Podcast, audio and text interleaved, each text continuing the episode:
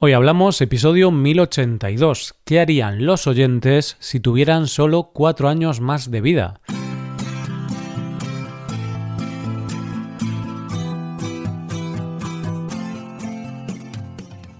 Bienvenido a Hoy Hablamos, el podcast diario para aprender español. Hola, ¿qué tal amigos y amigas? ¿Cómo va todo? Espero que todo os vaya genial. Hoy es viernes, así que tenemos dos episodios. En el episodio del podcast premium de hoy, Rebe y yo hablamos sobre mascotas, puesto que hemos adoptado a una perrita. Para escuchar ese episodio, hazte suscriptor premium en hoyhablamos.com. Ahora, en este episodio del podcast diario, Paco y yo leeremos los comentarios de los oyentes que dejaron en el episodio sobre las cosas que haríamos antes de morir. Veremos qué harían los oyentes si solo tuvieran cuatro años de vida. Hoy hablamos de qué hacer antes de morir.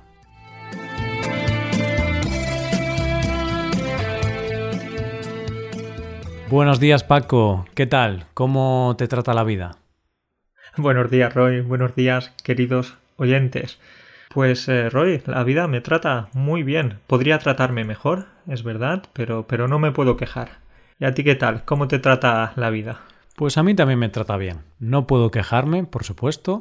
A ver, sí que es verdad, como tú dices, que podría tratarme mejor, pero también podría tratarme peor. Así que mm, yo estoy contento. Bueno, ya empezamos hablando aquí de la vida, de cómo nos trata, de cómo la tratamos nosotros a ella. Qué, qué filosóficos, ¿volvemos a esas conversaciones tan profundas o qué? Pues sí, volvemos Paco. Hoy tenemos un episodio reflexivo porque hoy vamos a retomar el tema de ¿qué harías si te quedaran cuatro años de vida? Pero esta vez no lo vamos a decir nosotros, no vamos a dar nosotros nuestra opinión, sino que vamos a comentar y a leer los comentarios de los oyentes, Paco. Ese episodio generó cierta polémica, controversia, fue bastante problemático, no, no, no fue problemático, no generó ningún tipo de controversia, pero es verdad que ahí fue cuando nosotros dimos nuestra opinión, dijimos que quizás pasaríamos más tiempo en el campo o Hmm. más tiempo con nuestros seres queridos o algo así, pero hoy lo que nos interesa es escuchar las opiniones de- o los comentarios de los estudiantes.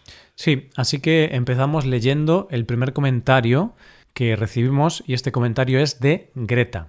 Y Greta dijo lo siguiente, Paco, si me quedaran cuatro años de vida, yo no dejaría de estudiar filología española y seguiría aprendiendo español, porque es algo que me apasiona y que me llena. Y dice que por supuesto no dejaría de escuchar nuestro podcast, porque es algo que le anima cada día. Me gusta mucho la opinión de, de Greta porque, bueno, hay que seguir aprendiendo hasta, hasta los últimos días, ¿no? El conocimiento nunca va a ser suficiente. Sí, y también te gusta Paco porque habla bien de nosotros, nos echa un piropo. Claro que sí. Eso es lo más importante de este mensaje. No, no, es decir, eh, se nota por este mensaje que Greta tiene una gran pasión hacia el español. Mm, Sí, y al final si es algo que te apasiona y te gusta, pues lo haces hasta que te mueres. Tiene mucho sentido. Bueno, Paco, seguimos con el siguiente comentario, y este es de Anne. Y Anne nos, nos habla de un, de un dicho que dijo Gandhi, y dice que es un dicho que le inspira mucho. Y dice así, vive como si fueras a morir mañana, aprende como si fueras a vivir para siempre. Uf, bueno, de nuevo también muy interesante, muy profundo y eh, es decir, cada día, en este caso sí, cada día desde que te despiertas tienes que pensar que, que van a ser tus últimos minutos, tus últimas horas, ¿no? Entonces vas a aprovechar cada segundo. Esto es algo muy bonito, pero que desafortunadamente no sé si lo hacemos, si nos damos cuenta de esto. Deberíamos seguir más los consejos de, de Anne, o bueno, en este caso, tomando como referencia a Gandhi. Hmm, Sí, sí, estoy de acuerdo. Es algo que suena muy bien y la verdad es una buena idea, pero en el día a día creo que casi nadie cumple esto. Lo de vivir como si fueras a morir mañana, porque... mm, A ver, podría pasar, ¿no? Y algún día será ese día, Paco. Algún día justo será el día antes de morir. Ese día llegará, vamos a intentar retrasarlo lo máximo posible. Aquí ya estábamos hablando de cuatro años, es verdad que no es mucho tiempo, pero oye, ya te queden dos años, cuatro años o veinte, esta idea parece muy buena. Hmm, Porque al final habla de, de disfrutar. Pues sí, pues muy buena esta frase. Vamos ahora a la siguiente. Vale, pues podemos hablar del comentario de Bárbara que dice que por supuesto seguiría aprendiendo español y escuchando los podcasts. Muchas gracias Bárbara. Esperemos que, esté hablando solo de hoy hablamos. bueno, puede escuchar más, ¿eh? No pasa nada. no pasa nada, no pasa nada. Te perdonamos, Bárbara. Pero también dice que mientras tanto andaría el camino de Santiago de Compostela, el camino de Santiago, ¿sí? Y que además después iría a algunas islas del Caribe como, como República Dominicana o Cuba. Grandes planes tiene Bárbara, ¿eh? Buenos planes, sí, sí, me gusta mucho. Además, también dice que se apuntaría a un curso de salsa y que bailaría por todo el tiempo que le quedara. Así que tiene como objetivo, Roy, pues mover el esqueleto, mover el cuerpo, caminar por el camino de Santiago, eh, bailar salsa, muy activa. Todo muy, muy activo. Lo que pasa es que se va a cansar, Bárbara. Si va a bailar por todo el tiempo que le queda, va a acabar un poco cansada ¿eh? de bailar tanto. La parte positiva es que después va a tener un descanso eterno, va a tener tiempo para descansar si se muere. Oye, pues es una buena forma de verlo. Y también me gustó un comentario final que hizo en su comentario Bárbara, que dijo, pero ¿quién me daría dinero para todo esto? No sé. es un buen debate, ¿eh? Es un buen debate ese. Queremos hacer muchas cosas, pero ¿dónde está el dinero? Este tiempo en esos países caribeños, ese tiempo no se paga solos. Esos viajes suelen ser bastante caros. E igualmente también para hacer el camino de Santiago necesitas pagar hostales o necesitas hmm. tener dinero para zapatillas, para, para comer. Sí, aún así el Camino de Santiago no es muy caro, ¿ves? Porque puedes dormir en albergues con muchas personas y son baratos y puedes comer, no sé, solo bocadillos o, patatas, un alimento así muy barato. Pero claro, viajar a islas del Caribe ya es bastante costoso. Yo estoy pensando, Paco, que quizá Bárbara podría mm, dar clases de, de baile. Primero aprende a bailar y luego puede dar clases de baile. ¿Qué te parece? Me parece muy bien y además estoy pensando que ella ha planeado este, esta estrategia, este plan, de una manera bastante acertada, porque primero hace el camino de Santiago, bien, pues va a cansarse muchísimo, va a perder peso quizás, y después va a recuperar ese peso ahí, en la playa, en la hamaca, bebiendo cócteles, comiendo, eh, sin moverse demasiado. Claro, y luego se vuelve a cansar, ¿no? Bailando y luego ya, ala, me puedo morir, me puedo morir tranquila. Sí, señor. Genial. Bueno. Muy buena, muy buena, muy buena idea esta de Bárbara. Pues seguimos ahora con una idea de Edson. Y Edson dice que para él, con 69 años, cuatro años más sería como una prórroga, Paco.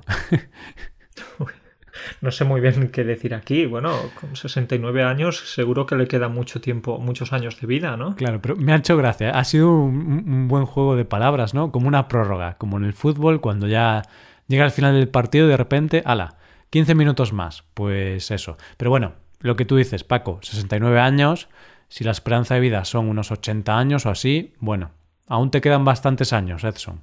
Seguro que sí, Roy. Y además, eh, ya sabes que en las prórrogas muchas veces también se han ganado muchos partidos. Eh, la prórroga puede ser el tiempo más importante del partido o de la vida. Pues oye, muy buena reflexión. Ahí está, eh, Edson. Ten en cuenta eso, que en la prórroga aún tienes bastante por hacer. Y dice que, como dicen los napolitanos, vedi Napoli più muori. Bueno, seguramente no lo dicen así porque está muy mal pronunciado, Paco, pero no sé, escribió en italiano y yo no tengo ni, idea de italiano, ¿no? Pero es algo como mm, ve Nápoles y, muere, y puedes morir, ¿no? Después de ver Nápoles puedes morir porque es tan precioso, tan bonito que ya, ya, ya está, ya puedes morir tranquilo. Pues no sabemos o no sabes italiano, Roy, pero he visto que has hecho el famoso gesto con las manos. Entonces, con eso que no se enfaden nuestros amigos italianos, pero con ese gesto de las manos ya, ya sabes, eh, ya conoces la mitad del diccionario. Ya, ya puedes... Eh, ya puedes hablar como los italianos. Hmm, sí, me, ha salido. ¿eh? Es algo que siempre que hacemos alguna imitación de un italiano así, hacemos el famoso gesto. Y dice Edson que quiere comerse un espeto de sardinas de Málaga antes de morir. Y también quiere comerse las tartas de Paco. Paco, ten cuidado porque a lo mejor va a ir Edson por tu casa y se va a comer tus tartas. Pero si Edson viene a mi casa y prueba las tartas, se va a morir, pero de otra cosa. ¿Sabes de qué, Roy? de intoxicación alimenticia. bueno, Iba a decir que se va a morir de pena porque no sé preparar tartas, pero también. también es posible que de una intoxicación alimenticia, ¿por qué no? bueno, así que Edson, si quieres terminar rápido con tu vida, ya sabes, tartas de Paco, de una forma u otra, te hacen morirte. Lo que quizás Edson se ha confundido y quería decir tortilla, porque hmm como sabes, como todo el mundo sabe, de lo único que hablo, de lo que sé preparar es la tortilla, entonces quizás se refería a la tortilla de patatas, porque si hablamos de tortas, tartas, de pasteles, mm. ahí lo siento mucho Edson, pero te morirías de hambre, porque no tengo mucha experiencia con eso. Vale, vale, bueno, pues nada, pues Edson quizás se quería referir a las tortillas, así que las tortillas, sí, es algo bueno, hay que comer una tortilla de Paco antes de morirse. Y Paco, hablemos ahora de Brad, porque Brad es el alumno, el estudiante con el que tuviste esta conversación en una clase por Skype. Y Brad ha dejado un comentario porque... Hmm, bueno, puedes, puedes leer tú su comentario, Paco. Vamos a leer lo que, lo que nos dice Brad. Voy a leer de manera textual. Dice, tengo que aclarar una cosa. Originalmente, Paco y yo hablamos de tener una sola hora de vida restante, solo una hora. Hmm. Después de reflexionar, Paco me dijo con suma sinceridad que gastaría esos últimos momentos preciosos comiendo sus postres favoritos. Y me preguntó ¿Ignorarías a tus seres queridos antes del fin, antes de morir, para comer un penoso postre? ¿Sí? Y imagínate, nos estuvimos riendo muchísimo. porque los dos hablando de una manera más o menos profunda, sí, bueno, yo estaría con la familia, yo haría este viaje que nunca he hecho, etcétera, y de repente voy yo y digo que me comería unos postres, una crema catalana. Y eso es triste, eso es triste, eh, pasar tu última hora comiendo un postre. Sí, y bueno, hay que aclarar que al final nosotros decidimos hacerlo de cuatro años porque es más amplio y puedes hacer más cosas. Y si es verdad que lo ibas a decir, ibas a decir esto en el anterior episodio que grabamos, pero no nos dio tiempo, entonces eliminamos esa parte, ¿no? Pero no es que lo fueras a ocultar, que quizás sí que deberías ocultarlo porque es un poco triste. pero realmente también es ser honesto, ¿eh? porque si lo piensas, dices, mmm, comer crema catalana durante toda una hora antes de morirte, quizá disfrutas más que estando con tu pareja o, con tus padres. Es un gran placer eso de... A, ti también te gusta la crema catalana, Roy. Yo lo sé. ¿A, quién no? ¿A quién no? Está, está buenísima. Bueno. Pero bueno, está bien, ¿no? La, honestidad. La honestidad. Y hablar sin pensar, que es algunas veces también puede ser un problema. Hablar sin pensar y es algo que yo hago muy a menudo. Vale, pues seguimos. Seguimos con Liman. Y Liman dice que quería escribir una novela de su vida para sus nietos. Dice que su vida no es tan importante, pero es el séptimo hijo en una familia de diez. Entonces tiene muchas cosas para contarles. ahí necesitaría una novela bastante grande. ¿Qué familia tan grande? Mm, sí. Tan numerosa. Diez hijos, es una familia muy, muy grande. Así que seguro que el pues oye, tendría muchas cosas que contarle y dirá que su vida no es muy importante, pero bueno, en una vida larga siempre tienes mucho que, contarle a tus hijos. Claro, yo si me muero ahora, Paco, bueno, no tengo hijos, ¿no? Pero mm, aún así, poco tengo que contar. ¿Qué, puedo contarles? no, Roy, hombre, no digas eso. Seguro que hay mucha gente interesada en, escucharte. De hecho, eres el locutor del podcast. Hmm. Entonces yo creo que hay mucha gente a la que le interesa lo que cuentas. Sí, lo que pasa es que ahora lo estoy pensando y realmente no tendría que hacer nada porque más o menos ya cuento todo o casi todo en este podcast. Así que dejaría una nota. Escuchad hoy hablamos. Y ya está. bueno, y un último consejo. A Liman quería decirle que si finalmente la novela va a ser muy, muy larga, pues también que prepare un formato de, libro, pero para escuchar, es hmm. decir, un audiolibro. Ah. Porque a lo mejor tendrá algunos nietos o bisnietos a los que no les interese tanto leer una novela de 2.000 hmm. páginas. Sí, eso es cierto, ¿no? Las nuevas tecnologías es lo que, lo que priman. Vale, pues seguimos. Ahora tenemos el comentario de Eli. Vale, y Eli nos decía que si le quedaran cuatro años de vida, por supuesto viajaría por todo el mundo y dejaría de hacer la limpieza de casa. Contrataría a una persona de la limpieza, claro. Buen plan, buen plan. A ver, yo también estoy pensando, Paco. Si estás viajando por el mundo, ¿qué más te da que la casa esté limpia o sucia? Y si te vas a morir, yo no contrataría a nadie. Yo simplemente no limpiaría la casa. Luego ya mis herederos ya la limpiarán. Eso está muy bien. Ella, eh, además, te das cuenta que es muy responsable porque estaba pensando en dejar de limpiar la casa, pero también ofrece una posibilidad, una alternativa, que es que alguien la limpie. Hmm. Bueno, yo ese dinero de la limpieza, en contratar a alguna persona para que limpiara, quizás me lo gastaría en, en crema catalana. crema catalana gourmet, ¿no? La mejor crema catalana del mundo, la más cara. Buen plan. Pero, pero esto que nos dice Eli me parece también Hmm. eh, muy bueno, ¿no? Esto de viajar, ¿a quién no le gusta viajar? Sí, y luego lo de la limpieza, pues al final, ¿qué quiere decir con esto? Dedicar el menor tiempo posible a lo que realmente no te gusta y dedicar tu tiempo a, a realmente lo que te gusta, lo que te apasiona y, y, oye, disfrutar esos últimos años, porque limpiar a poca gente le gusta, hay que ser realistas. Bueno, Paco, seguimos. Eh, ahora vamos con Rafael. Y Rafael dice que si le quedaran cuatro años de vida, haría todas las cosas que le dan miedo. Cree que la felicidad está al otro lado del miedo. Entonces él saltaría en paracaídas e intentaría salir de su zona de confort porque esas cosas le dan miedo. Mm, buena reflexión la de Rafael, ¿eh? Buena reflexión, utilizar esos últimos momentos o esos últimos años para salir de la famosa zona de confort. Y es como, bueno, si me queda tan poco tiempo de vida, voy a hacer estas cosas que, que, que tanto temo, estas Hmm. cosas que me dan tanto miedo, porque si me muero, igualmente me voy a morir dentro de, de unos meses o de unos años, Claro. entonces no hay un gran problema en eso. Me gusta, claro, me gusta el concepto. Eh, Saltas de paracaídas, está en el paracaídas y el instructor le dice, no funciona el paracaídas, nos vamos a morir. Y él, bah, no me preocupa, si me iba a morir dentro de unos meses, tampoco, tampoco pasa nada. Es como, tranquilo, instructor, no te, no te pongas nervioso. No te No te agobies. pongas nervioso. Eso sí, la intención sería saltar con paracaídas. Claro, sí, sí, sí, sí.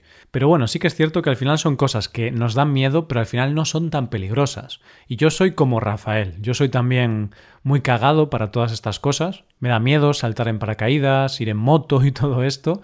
Y sí que a veces pienso, "Hmm, ¿no sería mejor intentar salir de la zona de confort, como comenta él, y vivir la vida más al límite, ¿no? Más a lo loco? A veces lo pienso, Paco, desde mi sofá, con mi manta calentito. Claro, eso lo pensamos desde la zona de confort, ¿no?